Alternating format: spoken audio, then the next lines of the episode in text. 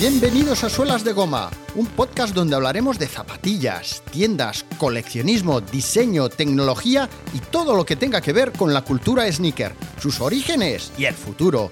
Yo soy Orlando Chico y esto es Suelas de Goma, episodio número 20, el 18 de noviembre de 2019.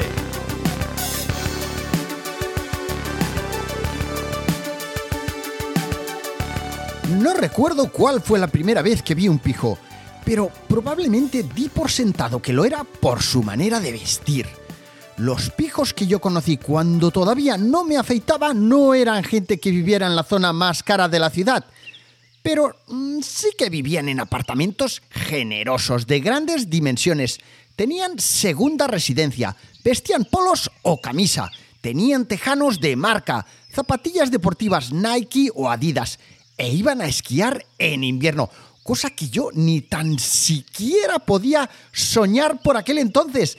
Es más, en mi clase de sexto de EGB solo había una niña que iba a esquiar. Una, que era la hija del director de una oficina de la Caixa y siempre volvía de vacaciones con la marca de las gafas de esquiar sobre su morena piel de esquiadora. ¡Qué rabia! Mientras el resto de la clase estábamos blancos como el papel. Yo no sé si por aquel entonces yo era un mini macarra, pero lo que es seguro es que no era un pijo. Y es que si viajamos a la joven sociedad de los ochentas, la people se dividía en dos partes, los pijos y los macarras, montescos y capuletos, la vieja historia de siempre, como en el musical West Side Story, pero sin navajas de por medio.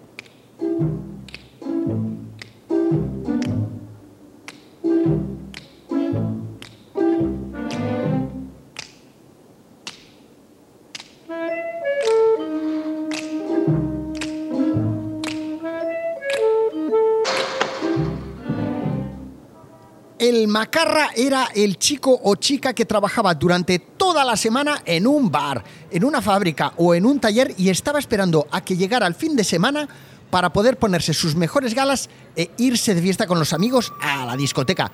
Un macarra podría haberse puesto unos lois, siempre ey, de cintura alta.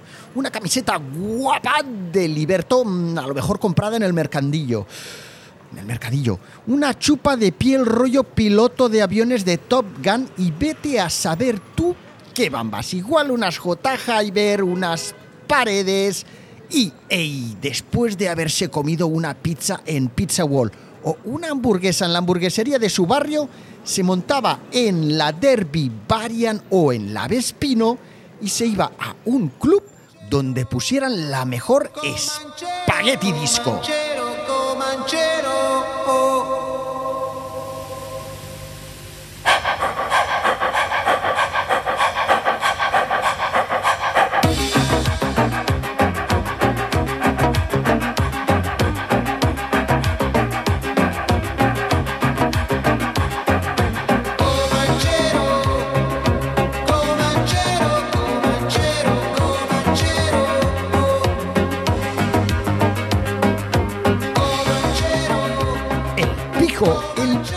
De Barcelona cenaba en el Pokins de Plaza Francesc Macià. Y antes de ir a la disco quedaba en el Más y Más.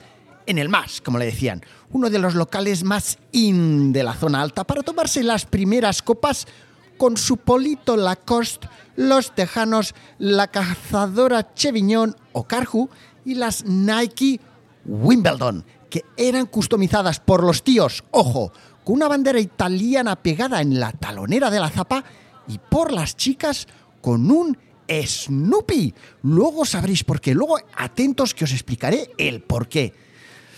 Ah, y para desplazarse hasta la discoteca, hasta el mítico Otto, hasta el Otto Zutz, lo más fardón, obviamente no era tener una Vespino, era tener una Montesa Impala o una Scoopy, una Honda Scoopy lo más de lo más, nunca mejor dicho, en este caso. Pero recordemos que a los pijos los podríamos dividir en dos grandes categorías. Y es que no era ni sigue siendo lo mismo tener dinero que querer aparentarlo. Ser pijo nunca ha tenido por qué ser equivalente a tener dinero y ser rico. Según la RAE, pijo es una persona que en su vestuario, modales, lenguaje, etc., manifiesta afectadamente gustos propios de una clase social adinerada. Y, según el escritor Sergi Pamies, puede que el vocablo pijo proceda de Murcia, donde por lo visto solía utilizarse no solo como exclamación similar a coño, sino a describir a un imbécil. Una teoría que también recoge el The Alternative Spanish Dictionary, editado por el Zombies Language Center. ¿Qué os parece? ¿Os habéis quedado ahí? Vamos, planchaos ahora mismo ahí. Pero ¿cómo saltó la expresión pijo de Murcia a Pedralbes? Pues quizá a través de la inmigración, la misma que, según cuenta la gente mayor, inventó el pan con tomate, el pa am tumacat, para ablandar el pan de los trabajadores que construían el metro de Barcelona. Ser pijo en nuestras ciudades siempre ha ido más de aparentar que de ser. Hasta finales de los 70 los niños bien habían fardado, habían podido fardar y socializar en la estricta intimidad de sus casas. Ojo, yo recuerdo que fui a un cumpleaños de una niña que era amiga de un amigo mío. Era su cumple, nos invitó a su, a su, a su apartamento de puta madre en la diagonal. Y eh, bueno, le, compramos un regalo, lo llevamos, tal. Y cuando, por sorpresa mía, eh, cuando nos abren la puerta, no nos abre ella ni un amigo o algo, no. Ojo, nos abre una sirvienta y eh, nos dice, ah, eh, os lo digo de memoria, obviamente no fue así tal cual, pero nos dice, ah, mm, que traéis un regalo. Bueno, pues dadme el regalo y vuestros abrigos y ya podéis pasar. O sea, la, la, la moza que tenían ahí abriendo la puerta se hacía cargo de los regalos de ponerlos bien, de prepararlos, de cogerte. Bueno, eh, another level, eh, colegas. Bueno, eh, que me he despistado. Eh, pues eso, esta, esta gente, pues eh, claro, ¿dónde montaban fiestas? Fiestas de cumpleaños, guateques, etcétera. Pues en sus casas. Eran fiestas privadas a las que normalmente nunca te invitaban. Pero es que durante esa misma época, en los lugares de veraneo a los que nunca iban las familias de clase alta, comenzó a surgir un nuevo tipo de fiestas.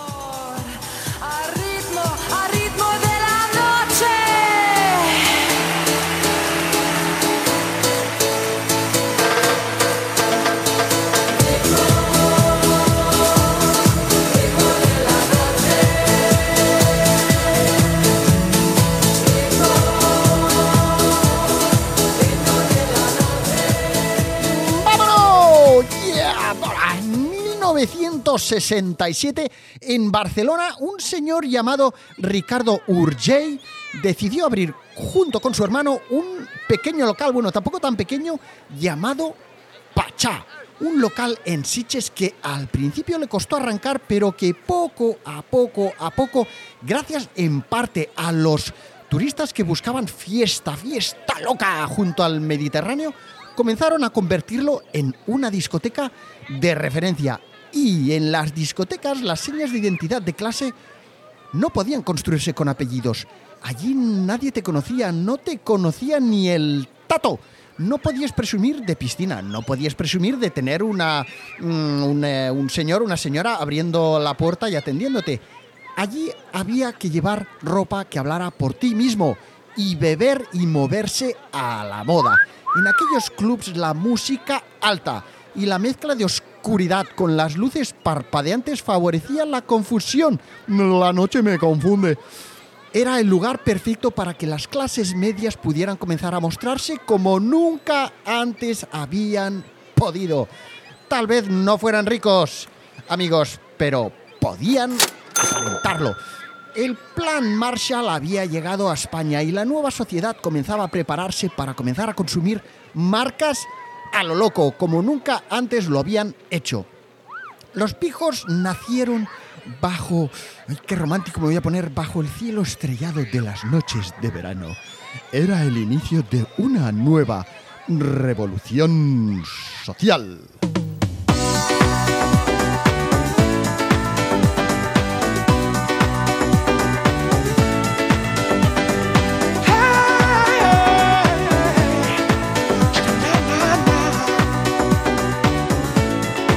Venga, venga, venga, venga, que os veo ahí en pie bailando. Venga, no disimuléis. Venga, que os he visto. Bueno, oye, los Pielsa Naughty-Mock, las Adidas Stan Smith, las Nike Wimbledon, mm, los Evago, las Freestyle de Reebok, los Dr. Martins, los Levis, los 501, los de la etiqueta rojita, los jerseys Privata, los Tejanos Liberto, los Lois, Mistral, Capa, Lacoste, las gafas Ray-Ban las discotecas, las discotecas eran los espacios que le daban sentido a todo aquello. Aquel era el lugar donde muchas de aquellas marcas te daban la imagen necesaria para poder venderte la moto, para vender, para poder venderte como alguien al que le iban las cosas muy bien, de buena familia, de buena familia, Scotty. Mm, las discotecas eran el lugar de ocio predilecto de las clases medias, pero también de las clases altas. Allí se mezclaba todo el mundo, ahí Tutti Frutti, Max Mix a tope.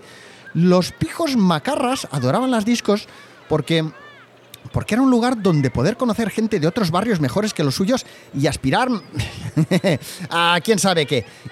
Y los pijos, adinerados, porque podían expresarse libremente huyendo del, del ambiente opresivo y convencional de sus Mm, estrictas, aburridas y ordenadas eh, vidas. Allí estaban todos, todos los tipos de pijos con ganas de conocer, asomarse a la contracultura y ser los primeros en descubrir y dejarse influenciar por artistas, pues por ejemplo como David Bowie. Los pijos de buena familia rechazaban toda la parafernalia social del círculo acomodado que les rodeaba, pero eh, eso sí, eh, se beneficiaban de la tranquilidad y las libertades que les permitían saber que en casa siempre tendrían un platico de sopa caliente.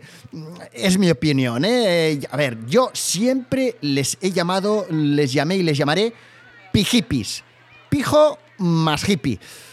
Bueno, pues gracias a las primeras galerías, a los primeros centros comerciales y a las asequibles tiendas Pret a Porter, los jóvenes de clase media podían comenzar a vestir con marcas que eran conocidas, reconocidas como pijas, sin tener unos precios desorbitados. Y así, poco a poco, con aquellas marcas pijas eh, a precios asequibles, fue como fueron surgiendo los em, primeros pijitos de distintas clases sociales.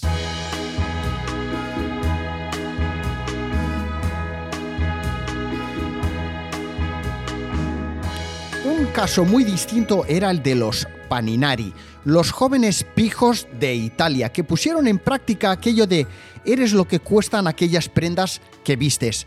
Una generación de jóvenes fascinada por la logomanía y obsesionada por aparentar a través de las marcas que vestían. Estos sí que eran pijos, pero pijos de verdad, con pasta, con pasta ahí, vamos, eh, que, vamos, que no, me, que no me cabe en las manos.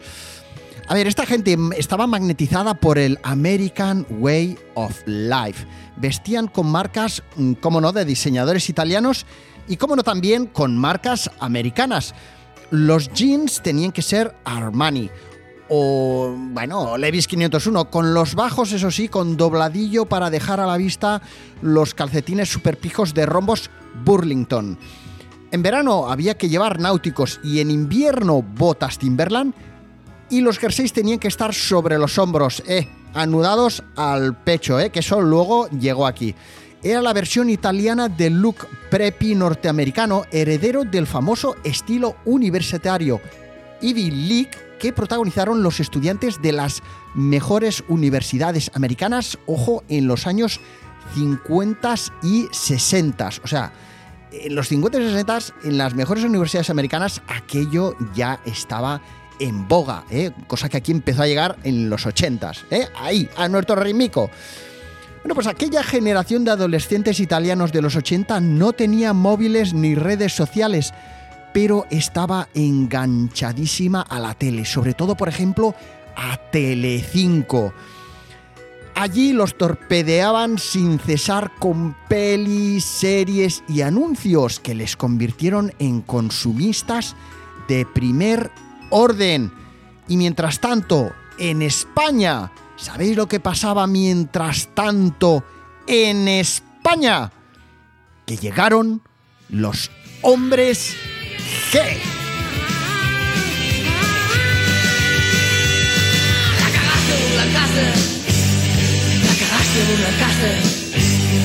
cagaste en una casa. Voy a meterte la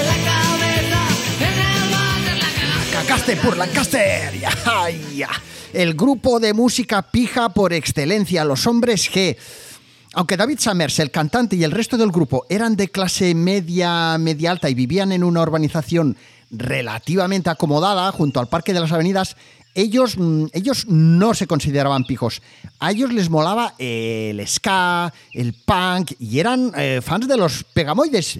Pero el tono cándido de las canciones de hombres que, salían a tocar en sus conciertos con el mismo tejano y el polo que se habían puesto al levantarse por la mañana, conectó muchísimo con aquella juventud que buscaba, que buscaban, que buscaban pasárselo bien.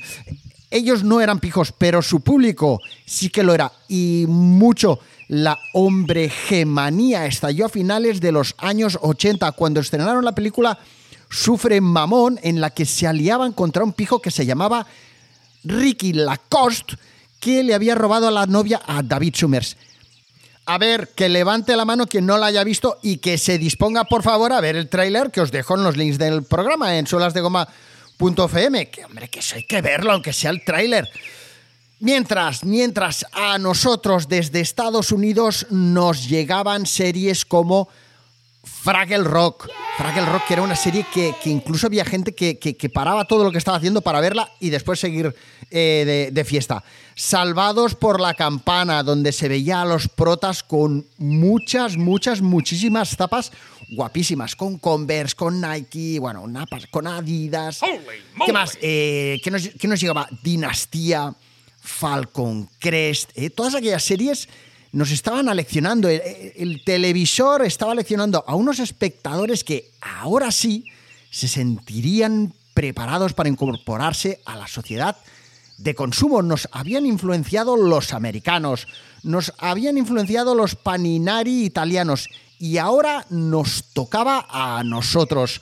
Por primera vez en 50 años, las clases medias podían intentar de todas, todas acceder a una clase social distinta, aunque tan solo fuera mediante la adquisición de productos de marca que les hiciera creer en una vida mejor. Y ahí fue cuando los jóvenes empezaron a medir su poderío poniéndose tejanos de marca Levis 501, desplazándose en scooters, comprándose, eh, comprándose zapatillas caras como las Nike Wimbledon, que costaban eh, 13.000 pesetas, lo que ahora sería como comprarse, pues yo qué sé, unas zapas de 300 euros lo menos, ¿eh? por poner un comparativo para que veamos lo caras que eran. O sea, tenías que, te tenía que ir muy bien para comprarte las Nike Wimbledon, ¿eh? ¿Y quiénes eran la, cuáles eran las Nike Wimbledon? Sí, hombre, aquellas tapas de tenis blancas con el logo y la talonera en azul que popularizó el tenista John McEnroe cuando se las puso para jugar y ganar el torneo de Wimbledon en el 81 ya. ¿eh? Eran las primeras tapas, o fueron una de las primeras tapas guays que llegaron a las tiendas de nuestros barrios. Y por aquel entonces el fenómeno de los pijos en nuestra ciudad ya había nacido. Su banda sonora era La Cagaste Burr Lancaster y su mascota oficial Snoopy.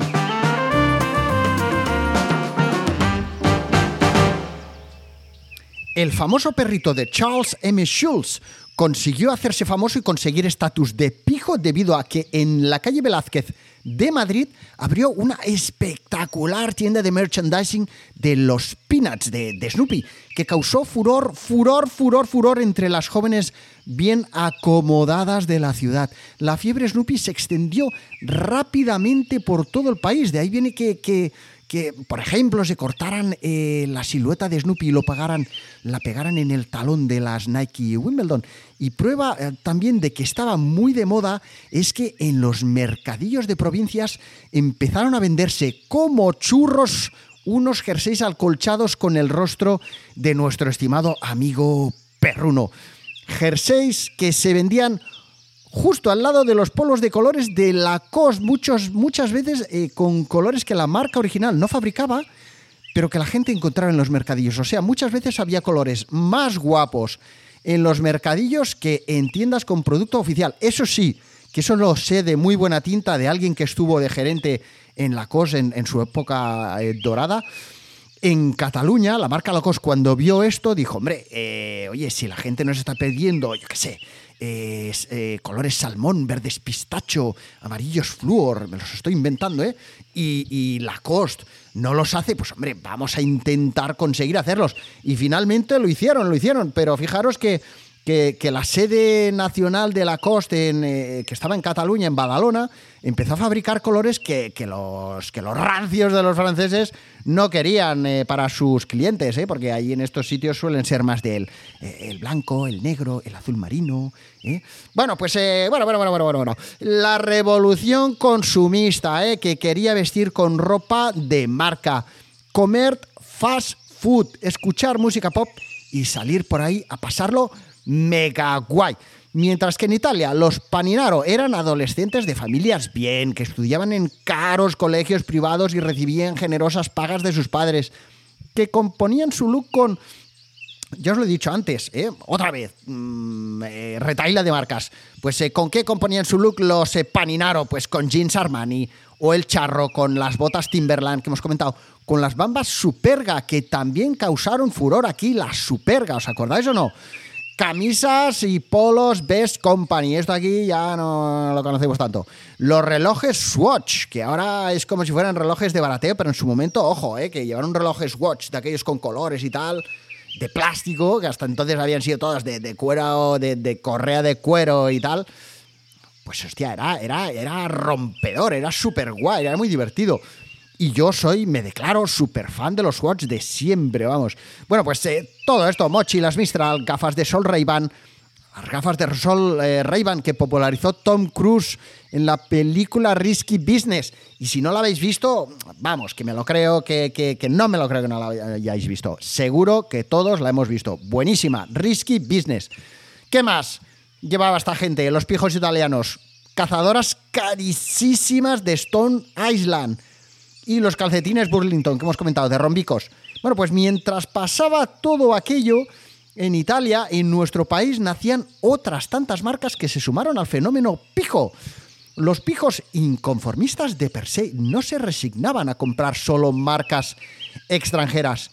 Querían también crear las suyas propias.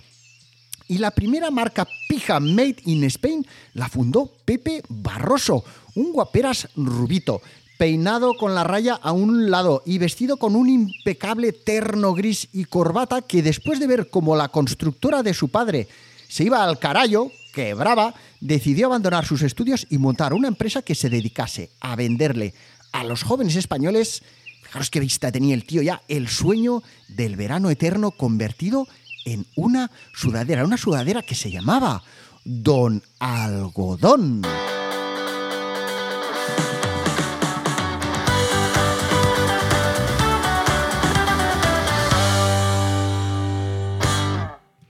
En Barcelona se hicieron muy famosos los jerseys Privata, aquellos que tenían el logo triangular en el hombro, y los San Blancat, que tras ser los primeros importadores de Levis, que anda que no harían, anda que no ganarían dinero importando Levis, crearon su propia marca de pantalones de algodón aterciopelado de colores, que volvía locas a las nenas.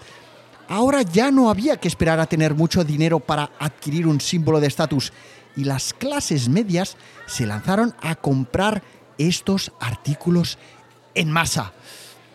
Los Borbones, referentes que teníamos, ¿eh? Ojo, referentes entre comillas, eh, la gente pija, ¿eh? Los Borbones, que gozaban de una popularidad magnífica en aquel momento.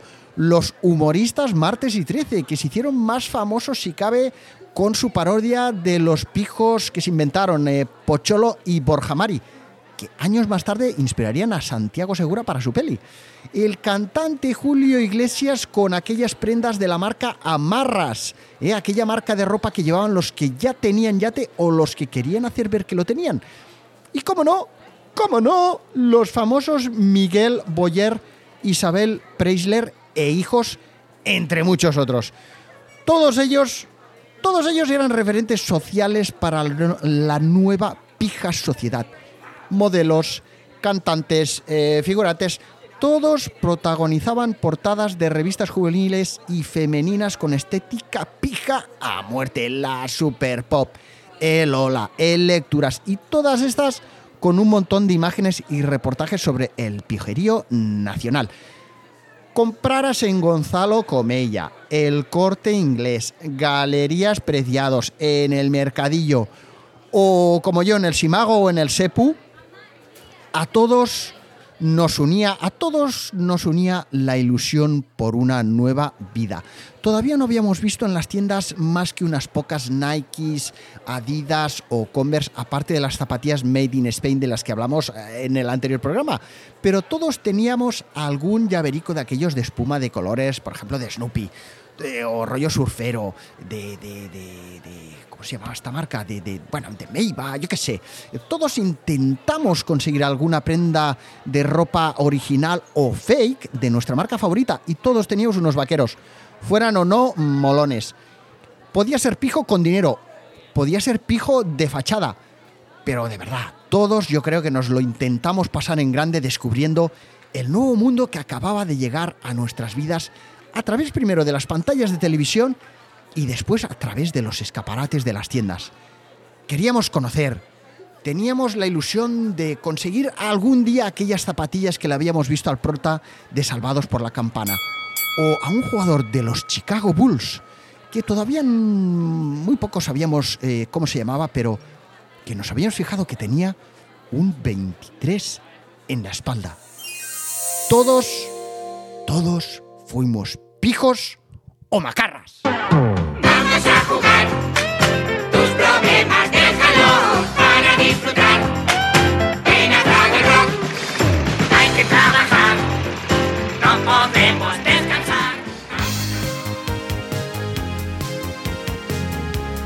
Gracias por haberle dado al play y escucharme desde donde sea que me estés escuchando. Si te gusta Suelas de Goma, suscríbete y dame tu feedback en Apple Podcast con una valoración 5 estrellas y un comentario. Si me escuchas desde iBox, Spotify u otras, dale al like y deja también tu comentario.